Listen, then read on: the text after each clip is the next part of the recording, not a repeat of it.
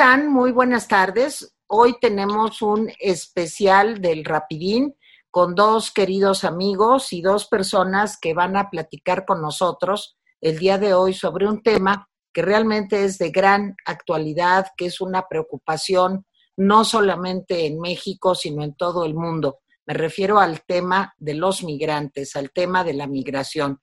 Y me da muchísimo, pero muchísimo, pero muchísimo gusto, repito, tener hoy la oportunidad de que esté aquí con nosotros el doctor Jorge Carlos Díaz Cuervo. Jorge Carlos Díaz Cuervo es economista, es un político con una enorme relevancia en la izquierda mexicana, ha presidido eh, el Partido Político Socialdemócrata, es un hombre que se ha dedicado eh, durante muchos años a trabajar no solo académicamente, sino también como un activista en pro de la legalización de las drogas. Su tesis de doctorado versa sobre este tema.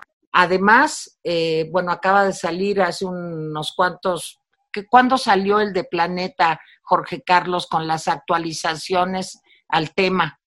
En el 2017. En 2017, dos años. Y bueno, pues hemos compartido muchas aventuras y muchas luchas, así que me da muchísimo gusto que estés con nosotros, Jorge Carlos. De veras, qué gusto me da. Gracias, Tere. Muchas gracias por la invitación. Saludos, Jaime Donatiu. Saludos, bienvenido, Jorge Carlos. Bueno, y también me da muchísimo gusto, también muchísimo, muchísimo gusto que esté con nosotros el doctor Tonatiu Guillén.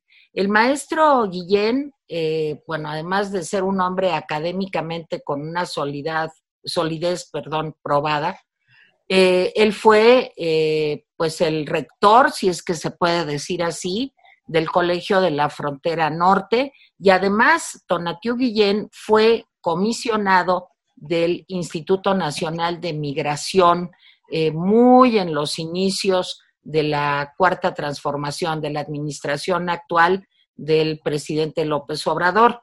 Además, como les decía yo, de la solidez académica de Tonatiu, bueno, pues es un hombre que ha trabajado, que ha insistido, que ha activamente eh, se ha preocupado por el tema de las migraciones, por el tema de los migrantes, es maestro, es sociólogo, es doctor en sociología y también pues nos da muchísimo gusto que hoy nos acompañes, Tonatiu, bienvenido.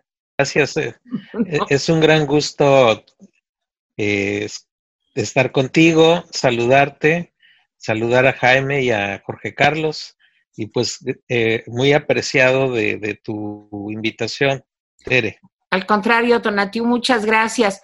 Jaime Guerrero, pues si nos introduces al tema. Claro que sí. Bueno, bienvenido primero que nada, bienvenidos los dos. Eh, a Jorge Carlos, lo conozco desde hace varios años. A Tony Atú no tenía el gusto.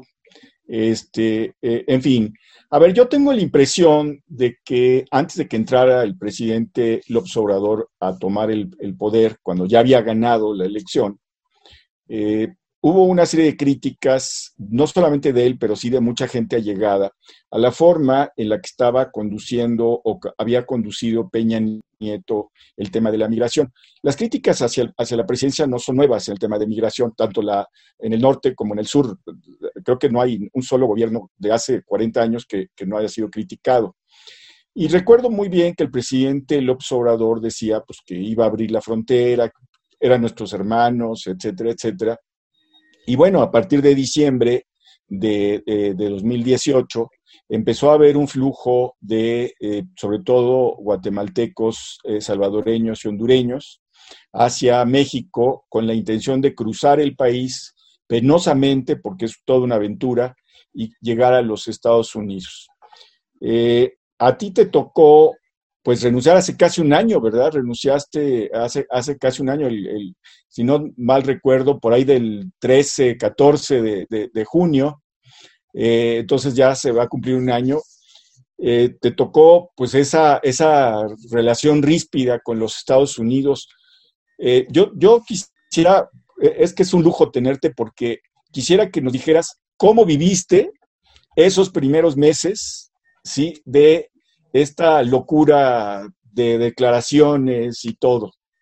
Esa es la pregunta. O sea, tú lo viviste desde dentro. Rara vez tenemos información desde dentro.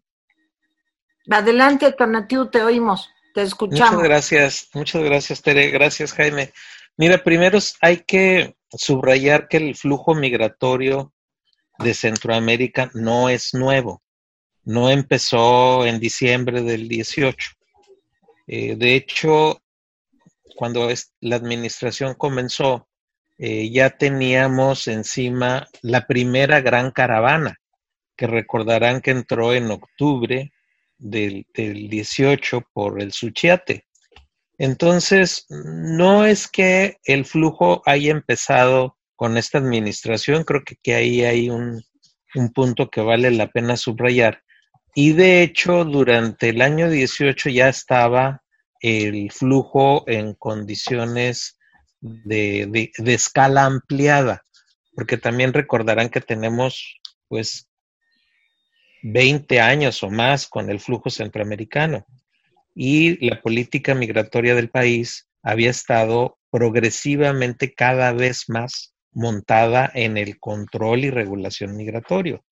Yo creo que esto se acelera con Fox, da otro brinco adicional con Calderón y eh, Peña Nieto mantiene esa línea de contención más o menos. ¿eh? No era ni cerrar ni abrir completamente, era ahí una situación intermedia. Y sí, siempre tuvimos la presión de Estados Unidos. Eso también es otro hecho. El nuevo gobierno nació con la crítica de ese antecedente. No, no se, la ley migratoria mexicana es la crítica y es la aplicación de la ley. La ley de migración de México desde 2011, que se estableció después de la tragedia de San Fernando, también hay que subrayarlo, es una ley muy protectora de derechos humanos. Segundo, las garantías que establece la Constitución de la República también son este, de, de eh, una cobertura de derechos muy grande y la Constitución no distingue entre migrantes y no migrantes. Aquí las personas tienen derechos y la ley explícitamente establece y agrega garantías, la ley de migración, a la población migrante.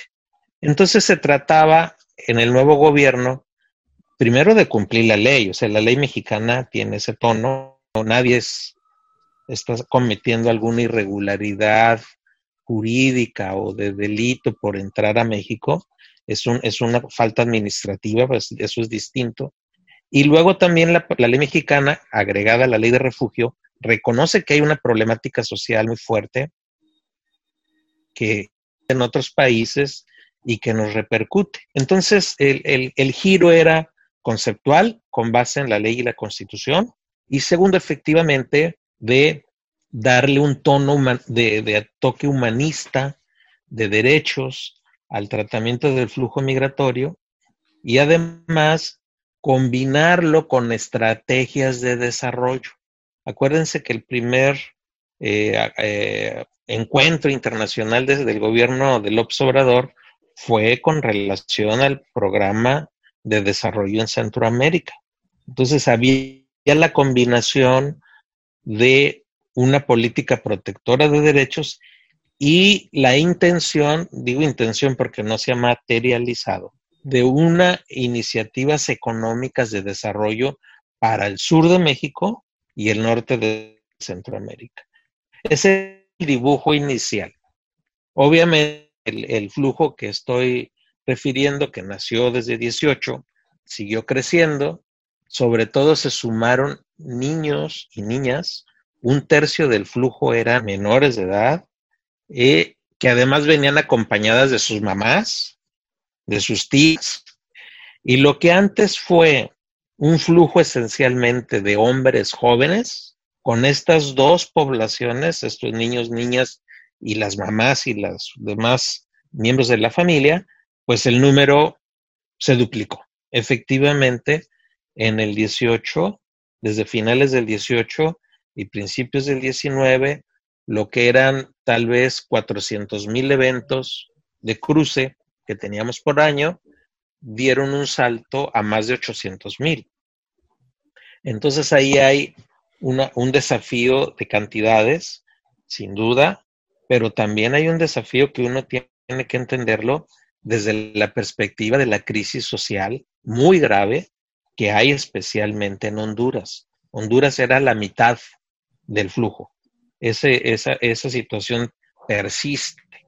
Y evidentemente el gobierno de Estados Unidos, este, eh, no, no derivado del flujo, también eso hay que aclararlo, eh, colegas, el gobierno de Trump desde, desde su campaña en el 16 ya había trazado el proyecto de cerrar la frontera, ya había definido a la migración como el gran enemigo, ya había definido a los mexicanos migrantes como los peores personajes de la película de lo que pasaba en Estados Unidos, sin tener todavía los flujos. No sé si soy claro en esto. Había una posición política desde antes. Y lo que le cabe reconocer al gobierno de Trump en, que, es un reconocimiento eh, en negativo, termina por lograr lo que se propuso, es la verdad. Ahorita ya podemos, lo que se propuso Trump, lo logró. ¿En qué sentido? Ahorita el flujo en estos días no llega ni al 10% de lo que fue. Dos, la frontera con Estados Unidos está cerrada ni a los migrantes que, que hacen la petición regular de ingreso a Estados Unidos, eso está cerrado, menos a los refugiados, menos al flujo irregular que está siendo regresado a México prácticamente de inmediato, ahora con el pretexto de la pandemia. Entonces Estados Unidos sí cerró su frontera. Segundo, también logró que México cambiara dramáticamente su política migratoria y se convirtiera en el gran eh, aparato de contención del flujo migratorio a través de la Guardia Nacional. De la Guardia Nacional pasó a ser el aparato de regulación migratoria que siempre soñó Trump y ahora está reduciendo, como vimos, dramáticamente también el flujo. Y tercero, también ha modificado las políticas migratorias de Honduras, El Salvador y de Guatemala, convirtiendo estos países de manera explícita en tercer país seguro. Entonces, en el balance, lo que arrancó en el 16 como proyecto del gobierno de Trump se ha convertido en un gran logro, entre comillas, porque implica costos humanos elevadísimos, ha logrado modificar la política migratoria de sus vecinos del sur, desde México hasta Honduras, y ha reducido a nada el flujo migratorio. Ese es el resultado de un paquete mucho más complejo y a mí me tocó la parte en donde este gobierno eh, inició con un gran ímpetu la defensa de dos principios, el de los derechos humanos y garantías de los migrantes y el del proyecto de desarrollo para el sur de México y el norte de Centroamérica. Esos eran eh, a grandes trazos los lineamientos de donde estábamos caminando y eh, evidentemente con una resistencia eh, muy grande, porque esto se oponía al proyecto de Trump desde un inicio, con una resistencia muy grande de este gobierno y al final pues la, la, la modificación muy eh, marcada de, la, de las iniciativas originales de este gobierno y su conversión no solo en, en, en, en, una, en una iniciativa que negaba ese arranque, sino en la conversión de la Guardia Nacional en un aparato de regulación y control migratorio que no habíamos tenido nunca. Eh, ni, ni con Peña Nieto, ni con Calderón, ni con Fox, este, habíamos tenido un aparato de control migratorio tan grande, tan fuerte, tan, tan radical, que, pues, como estoy ahorita tratando de explicar, pues no estaba en el escenario original del arranque de este gobierno. Muchas gracias, Tonatiu. Jorge Carlos Díaz Cuervo, obviamente por el relato que nos acaba de hacer el doctor Guillén, pues yo diría que el tema de los derechos humanos, si ha sido abandonado en general en nuestro país, en el caso de la situación de la frontera sur de México, pues francamente no existen, desaparecieron. ¿Somos realmente el muro que soñaba Trump? ¿Somos realmente un muro que es todo el territorio nacional? Adelante, Jorge Carlos.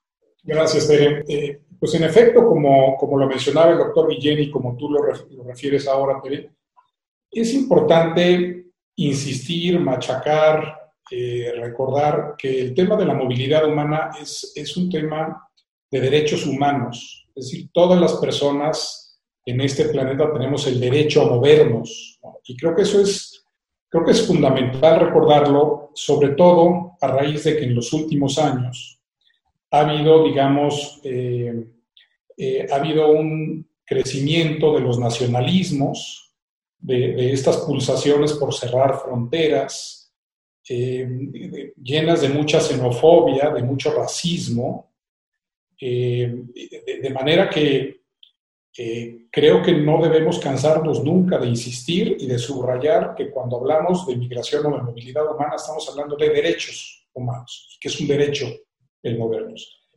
Por supuesto, eh, es, es, responsabilidad y derecho de cada nación el regular y ordenar esos movimientos. Eh, y yo que estuve cerca del, esfuerzo que hizo el doctor Guillén por darle esta nueva cara eh, al tema desde la política pública mexicana, pues me queda claro que que sí hubo al inicio de, este, esta administración un intento por eh, reconocer eh, el fenómeno como un fenómeno de derechos de las personas y de ordenarlo y de regularlo, pero pues no de, limitar esos derechos ni de vulnerarlos.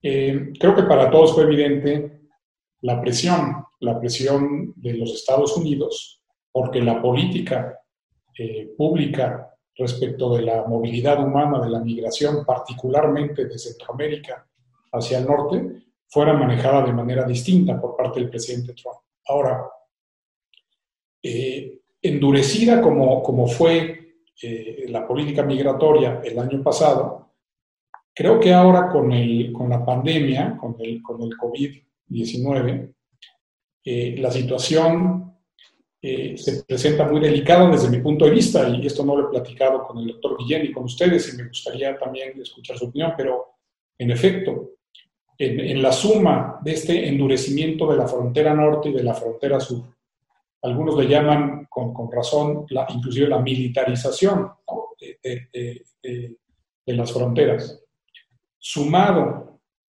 a el cierre de las fronteras producto de la pandemia, porque pues fue el pretexto perfecto, digamos, la pandemia, para cerrar fronteras y en todo el mundo, no solo aquí en México, en Europa, en todos lados se cerraron las fronteras. Incluso muchas de las, de las casas, eh, de los refugios de migrantes, que son eh, en, muchos casos heroicamente gestionados por organizaciones de la sociedad civil, pues también tuvieron que cerrar eh, o limitar el tipo de servicios que le prestan a los migrantes eh, dada esta situación del, COVID-19. De manera tal que yo revisaba hace rato unos números y, ya lo mencionaba el doctor Guillén. Eh, en mayo del año pasado, eh, digo, esta, esta cifra puede no ser la mejor cifra, pero creo que sí es un buen indicador del movimiento de, tráfico en la frontera norte. El, el, mayo del año pasado, del 2019, detuvieron a 144 mil migrantes ilegales en la, en la frontera, en la zona, eh, digamos, de todo lo que es la frontera norte. Este año, eh, 23 mil, es decir, es un 83% de disminución en el número de detenidos tratando de cruzar ilegalmente la frontera. Eso creo que dice mucho, digamos, de la reducción de movilidad, de movimiento, además del endurecimiento de las, de las medidas restrictivas. Pero el que la gente no se esté moviendo a causa del, virus y dada la crisis económica que ya se ha instalado en nuestros países, yo lo que me pregunto, Tonatiu, Tere, eh, Jaime, ¿qué va a pasar ahora el día veintitantos, creo que es el 28, que se abre la frontera norte con Estados Unidos? ¿Qué va a pasar cuando se reactiven las economías? ¿Qué va a pasar cuando se intenten reactivar estos flujos migratorios? Algunos que son, que son circulares. Tanto en la frontera sur como en la frontera norte hay migración circular que tiene que ver con actividades económicas, con demandas laborales muy puntuales. Eh, ¿qué, va, ¿Qué va a pasar, digamos, ahora que termine eh, esta pandemia, que se reactiven las economías o que intenten reactivarse? ¿Qué va a pasar en las fronteras? Yo eh, que quisiera eh, hacer un poco de prospectiva, ¿no? ¿A qué va a suceder cuando regresen, a lo mejor hasta, hasta incrementados estos flujos de Centroamérica hacia México y de México hacia, hacia, hacia el norte? ¿Cómo, cómo, cómo nos va a encontrar, digamos, totalmente militarizados? Eh, ¿Cuál va a ser la actitud del gobierno mexicano frente a esta eh, reactivación de, los, de la movilidad humana. Eh, en fin, me preocupa mucho, si, reitero, si bien hoy parece que se ha disminuido este movimiento de personas, creo que estamos a unas semanas o meses de que empiece nuevamente a, crecer. Y dada la crisis económica eh, en Centroamérica y en México, creo que se va, se va a recuperar con mucho vigor, con mucha fuerza. Y va a haber mucha gente tratando de ir a buscar oportunidades de empleo eh, eh, en lugares distintos a donde Si no entiendo mal, el día de hoy eh, se publica ya como un hecho que se extiende durante 30 días más este acuerdo de México-Estados Unidos de mantener las restricciones del tránsito fronterizo. Entonces, al parecer entonces, este, pues eran 30 días más. Jaime. Sí, Jaime. Sí, este, hay una nota del New York Times de mayo del año pasado que, resume, me parece que la política de este gobierno eh, dice, eh, primera, primer eh, acto, palabras dulces hacia los migrantes, ¿no? Segundo acto, confusión por la crítica de Trump y las amenazas de Trump. Y tercer, y tercer acto dice cacería, entonces, palabras dulces, confusión y cacería, dice el New York Times en, en del, año pasado. Eh, dice eh, eh, el periódico que se ofrece trabajo, que se ofreció trabajo y se ofreció no sé qué, y dice que no se va a cumplir, que no hay las condiciones económicas. Eso fue antes de la pandemia. y luego vino los apoyos económicos a Centroamérica, los apoyos económicos de México a Centroamérica por, millones. La pregunta es, ¿qué tanto sirven estos apoyos o qué tanto sirvieron estos apoyos para ayudar a, frenar la migración? O, e, o, se trata simplemente de, pues de un acto eh, demagógico? ¿Cuál es su opinión? Donatiu. Gracias, Tere. Gracias, Jaime. Eh, a ver, del editorial del New York Times son correctas los, los dos extremos. ¿no? La, primera, la, la, parte amable y generosa, y, y, después la parte de control y de regulación muy dura. Confusión no creo, eran más bien dos tendencias que se estaban en, en movimiento. Y eh, en esas dos tendencias, la salida material de mediano y largo plazo, incluso de corto plazo, pues es inversión para el desarrollo. ese, es, ese es un hecho en, el sur mexicano y el norte de Centroamérica. También es un hecho que esa estructura económica ya existe. Hay, miles de guatemaltecos que hasta antes de todo este jaloneo y todavía en parte, pero no con la misma escala, cruzaban cotidianamente a trabajar en México, como hacemos los mexicanos en Estados Unidos. Y, se trataba de seguir ampliando esa estructura de manera regular. Esto es que el sur mexicano fuera beneficiado por ese mercado laboral y el mercado laboral generar ingresos para la población en Centroamérica. Reitero, como hacemos los mexicanos en Estados Unidos. O sea, no es ajeno a lo que sucede en toda la región el intercambio fronterizo laboral. Esa era parte del proyecto.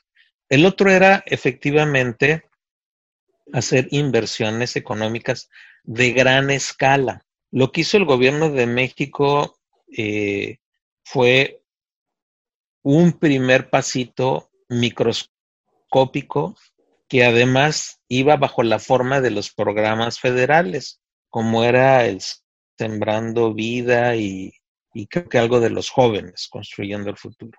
Entonces no, no, no hubo eh, más que un, paso simbólico, porque la hipótesis, eh, recordarán ustedes, la hipótesis era que la Secretaría de Relaciones Exteriores ya había negociado con el gobierno de Estados Unidos inversiones hasta por 10 mil millones de dólares anuales, que nunca ocurrieron.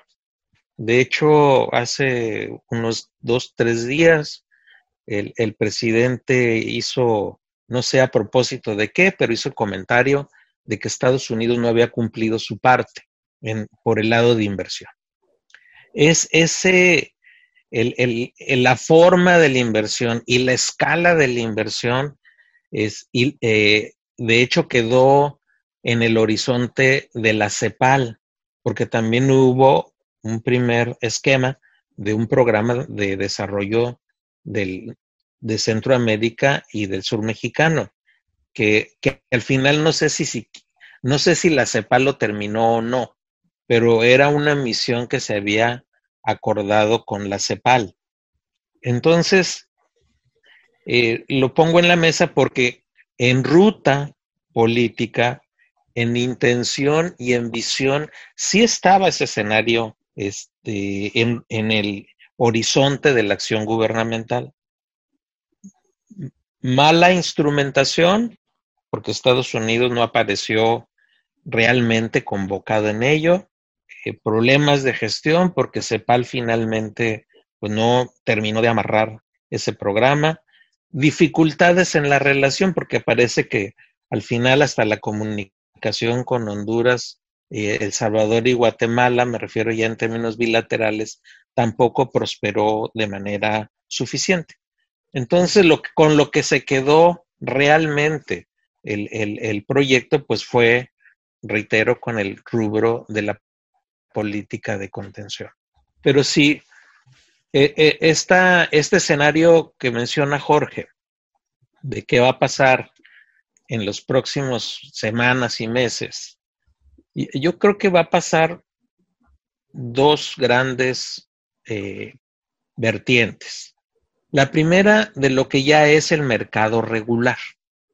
Esto es los flujos de las personas autorizadas que tienen documentos, el flujo de bienes y servicios. Ese va a depender del ritmo económico en el norte y en el sur, es decir, en nuestras dos fronteras.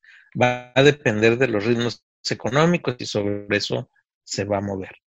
El gran asunto es los flujos irregulares de personas. Y eh, eh, añado que el gobierno de Estados Unidos ha hecho ya toda una estrategia enorme de contención que no creo que va a desaparecer ni en el corto ni en el mediano plazo. Ya hay estos acuerdos con o estas eh, presiones al gobierno mexicano muy exitosas, creo que esas se van a quedar. Hay eh, disposiciones ahorita que nos regresan a México, ya no solo aquellos grupos que era el Remaining México de, principios del 19, sino a todos los que llegan de manera irregular, incluso los que van a solicitar refugio, nos los están regresando.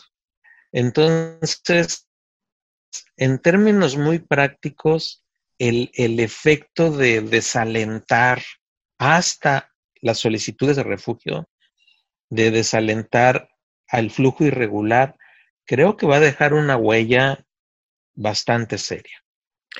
En otras palabras, se va a mover mucho menos la gente y el gran asunto va a ser entonces en los países de origen, porque esa población efectivamente funciona, ese movimiento funciona como válvula de escape.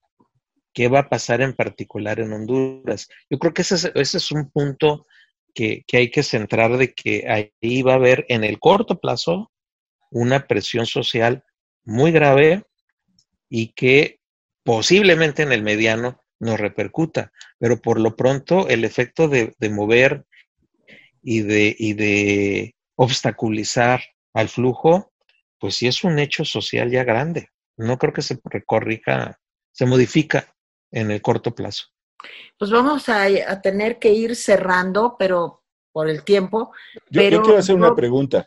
Yo quiero hacer una Sí, pregunta. yo también rápido. una, Jorge, pero Ah, adelante. ah, bueno, yo, ah, eh, este es a los dos. porque Ajá, pero a entonces Tonatiuh, bueno, y va a ser rápido, o sea, Ok. con que dos, se tarden dos horas cada uno ya es suficiente. No. La pregunta es, este, eh, Tonatiuh habló de dos dentro del gobierno y al final alguien convenció al presidente pues, de, de hacerla de policía.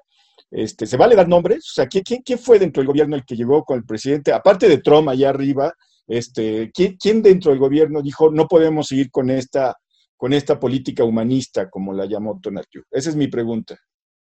Ya en el chisme, ¿eh? No, no es chisme y es público.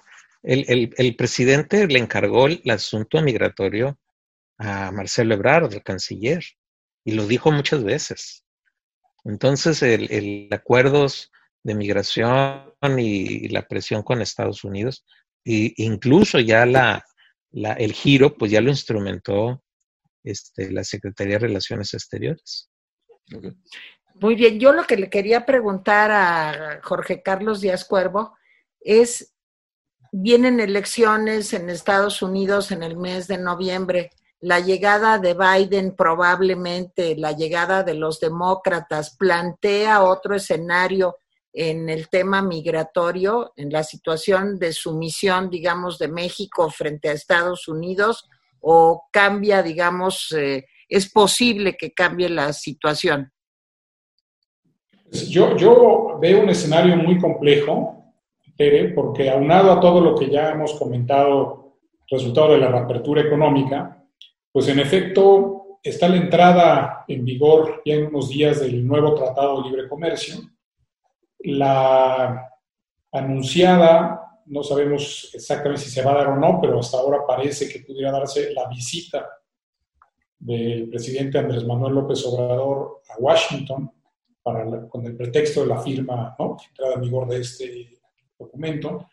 Eh, obviamente la, eh, la molestia que esto genera en el Partido Demócrata respecto de estas, esto que vivimos hace cuatro años, ¿no? Estos, esta forma en que en su momento Peña Nieto se dejó utilizar por parte de Donald Trump y, si fuera ahora eh, Andrés Manuel López Obrador a Washington, pues creo que podría darse un escenario similar en donde sea utilizada la presencia del presidente mexicano para los fines electorales de, Donald Trump.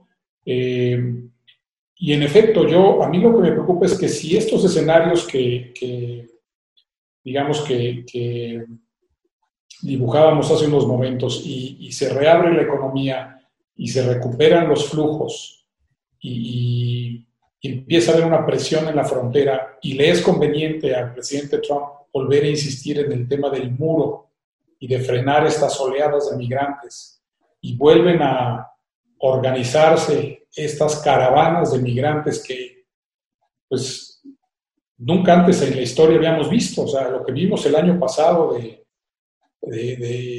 estos, movimientos articulados, organizados, financiados, eh, y que generó muchas dudas respecto a quién estaba detrás de, esa organización de, de, caravanas de migrantes en una claramente y que a quien más ayudó fue el discurso de Trump de frenemos, de construyamos el muro para evitar estas oleadas de migrantes que se vienen ¿no? en miles ¿no? a tratar de atravesar nuestra frontera. Pues me preocupa que en una necesidad electoral eh, Trump recurra nuevamente a la generación de estos fenómenos migratorios en aras de volver a enarbolar su discurso nacionalista, de cerrar las fronteras, de defender eh, a la Unión Americana. En fin, el uso político en Estados Unidos de la migración eh, eh, le hace mucho daño a México. Y creo que estamos a unas semanas de que pueda verse, que pueda resurgir otra vez ese discurso que, como dice Tonatiu, para México se convierte en, se convierte en presión para, en efecto, militarizar también el manejo de nuestra eh, política migratoria. Y sobre todo cuando pues, todas las encuestas o la encuesta de encuestas que, publica Real Clear Politics, eh, pues cada vez señala una ya muy consistente ventaja de Biden de entre 7 y 9 puntos sobre, sobre Trump, que claro, faltan todavía varios meses para la campaña, faltan tres debates, y, pues también el, digamos, la, indignación por el racismo de, la policía en contra particularmente de la comunidad eh, afroamericana en Estados Unidos, pues le está haciendo estragos a Trump. No sabe cómo salirse de esa, de esa situación y, creo que el tema migratorio puede eh, en las próximas semanas o meses venirle muy a modo, digamos, como anillo al dedo. Como anillo al dedo, y si además nuestro gobierno se lo pone fácil, este, pues, aquel hombre lo va, lo va a tomar y nuevamente veremos pues, escenas que, violentan derechos humanos, que maltratan niños, mujeres, eh, escenas muy dolorosas, ¿no? que, a mí me, lastima mucho ver en México y en cualquier parte del mundo, ¿no? pero la situación que viven, que viven eh, cientos de miles o decenas de miles de migrantes en territorio nacional no es para sentirnos orgullosos, al contrario, es para sentirnos muy mal, porque tratamos muy mal en México a nuestros migrantes y, quiero aquí hacer un reconocimiento a Tonatiu, porque Tonatiu quiso cambiar esa política migratoria. Tonatiu quiso darle un rostro humano de respeto a los derechos humanos, como debe ser la política migratoria, y lamentablemente los intereses de, los Estados Unidos se le, se le, se le cruzaron, se le interpusieron. Jaime, un comentario final antes de despedirnos. No, nada más eh, eh, agradecerle a, Tonatiu y, decir que desgraciadamente estamos escribiendo una de las etapas más negras en la, en la historia de la migración. Este, la historia lo, lo consignará así, en medio de lógicos. Esta es una etapa de veras asiaga en la política exterior mexicana. Ese es mi comentario. Y darle las gracias a Jorge Carlos y a Tonatiu. Pues miren, yo me quedo muy picada y con muchas ganas de seguir platicando con ustedes y yo me imagino que Jaime también hay muchas preguntas, el tema de la crisis económica que no hemos tratado eh, pues con mayor profundidad en Centroamérica y esto cómo va a repercutir, el tema de salud, vacunación, en fin, cosas que son muy importantes. Ojalá y en medio de sus ocupaciones pues volvamos muy pronto a tenerlos aquí, tanto al doctor Tonatiu Guillén como al doctor Jorge Carlos Díaz Cuervo. De verdad que creo que es un tema que merece toda nuestra atención y más en estos momentos en donde pues los derechos humanos en México pues, se encuentran, como decía Jaime, en un muy mal momento para los mexicanos y para los migrantes. Entonces, no sé si quieren hacer un comentario final, Tonatiu, Jorge Carlos. Pues, si quieren, para dejarle, para dejarle el cierre a Tonatiu, eh, tomarte la palabra, Tere, creo que la reactivación económica puede ser, un, puede ser un desastre o puede ser una gran oportunidad para desechar cosas que veníamos haciendo mal en lo individual, como empresas, como sociedad, como país, eh, o puede ser verdaderamente una catástrofe. ¿no? Y, así como en el tema de la migración hay que estar muy pendientes en cómo se, se da esta reactivación de mercados laborales, de, flujos entre países, con un nuevo tratado, con, con, una, con una presencia militar cuidando las fronteras creo que en efecto lo, que está en juego en este caso con la reapertura económica van a ser los derechos humanos.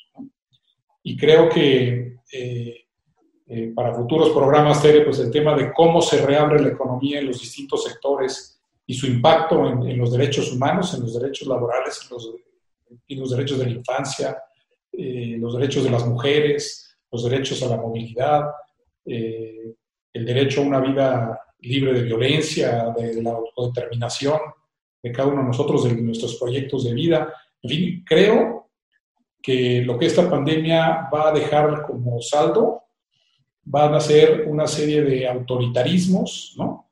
de, fobias, de miedos, este, que, que, le pueden hacer mucho daño a los derechos humanos. Tonatiu, ya breve, porque han, digo, ya sé que después de la pregunta que te hizo Jaime, ya quedaste ciscado, se reveló un poco el rostro del mal, pero este un comentario final, Tonatiu. Ah, Tere, para agradecerte muchísimo la invitación, igual a Jaime, gracias, este, por las reflexiones y a Jorge, sin duda, eh, gran colega y amigo que pues tiene esta visión tan bien armada de no solo del tema de migración, sino de muchos otros que nos preocupan.